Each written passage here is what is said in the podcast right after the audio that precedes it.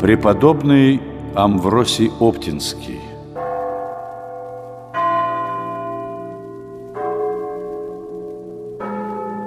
Небольшой монастырь в Калужской губернии, Оптина пустынь, заметил один из современных иерархов, исторически оказалась тем местом, где русская интеллигенция встретилась с церковью.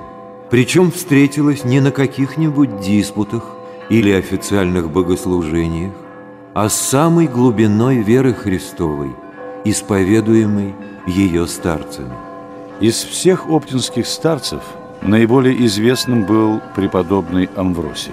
Народ стекался к его келье со всех концов Российской империи. Такую известность стяжали отцу Амвросию его духовный опыт, искренняя любовь и умение указать каждому свой путь ко Христу.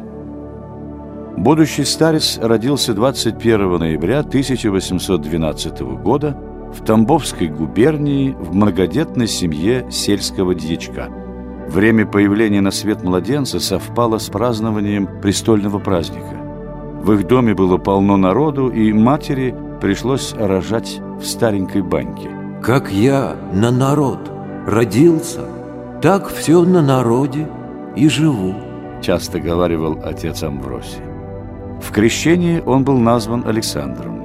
С успехом пройдя курс духовного училища, Александр поступил в Тамбовскую семинарию, где стал одним из лучших учеников. Обладая живым характером, добротою и остроумием, Александр всегда был душой компании. Его любили товарищи и сослуживцы.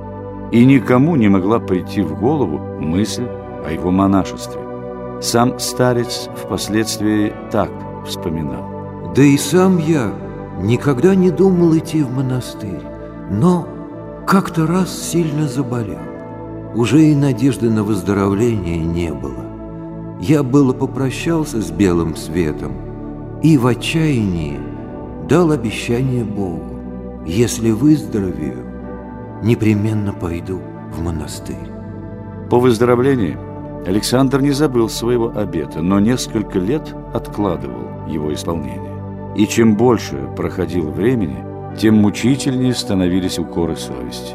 «Придешь домой», — вспоминал старец, — «на душе неспокойно».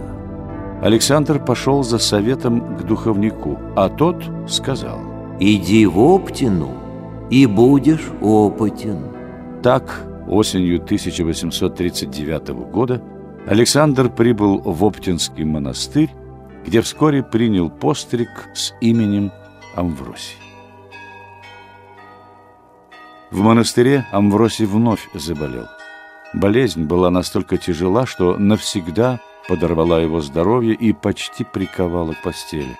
Он не скорбел о своей болезни, считал ее необходимым средством воспитания души, говоря «Бог не требует от больного подвигов телесных, а только терпения со смирением и благодарения». После кончины оптинского старца Макария духовное руководство в монастыре перешло к отцу Амвросию. Нелегко было ему в болезни согласиться принять на себя старчество, но его любовь к людям была выше немощи. Отец Амвросий часто повторял «Я слаб, но ведь у людей столько скорбей, столько скорбей». И он жалел каждого, приходящего к нему. С раннего утра и до позднего вечера шел к нему людской поток, не считая множества монахов и нескольких десятков писем, приходивших и отсылавшихся ежедневно. Изо дня в день на протяжении 30 лет всех встречала его беззаветная любовь и забота. Меня поразила непостижимая бездна той любви, которая была в отце Амвросии. Вспоминал первую встречу с ним – знаменитый русский писатель. И я, смотря на него, стал понимать, что значение старцев – учить людей жить счастливо и помогать им нести выпадающие на их долю тягости, в чем бы они ни состояли. Для отца Амвросия не существовало мелочей. Он знал, что все в жизни имеет свою цену и свои последствия. Не было ни одного вопроса, на который бы он не ответил с неизменным чувством добра и участия. Однажды пришла к Амвросию деревенская баба, нанятая одной помещицей пасти индюшек.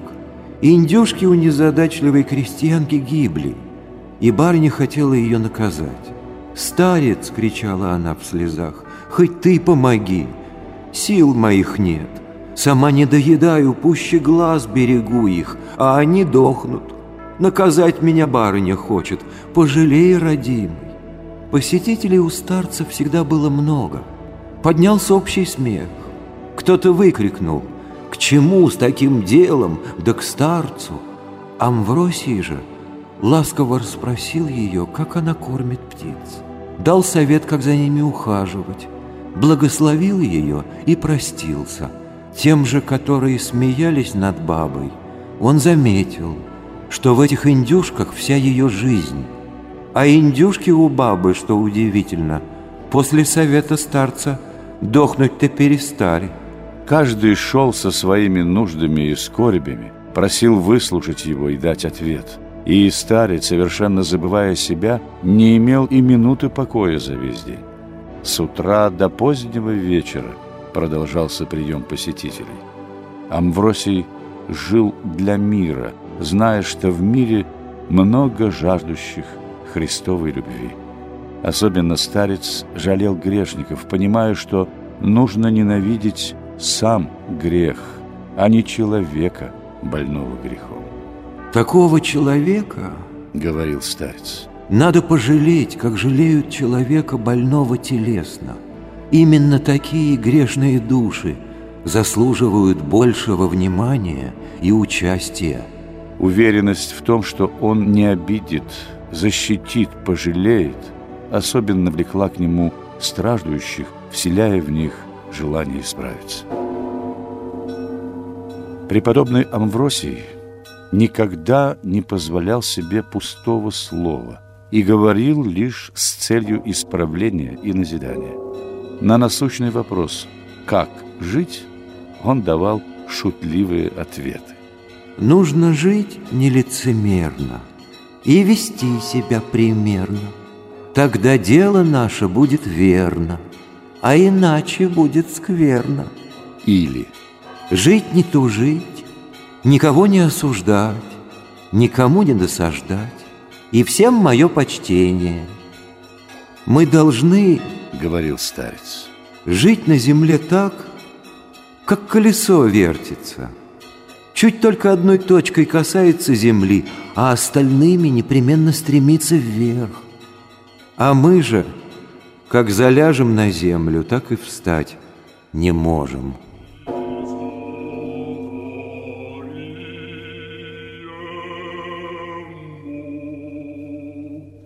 Скончался преподобный Амвросий в 1891 году.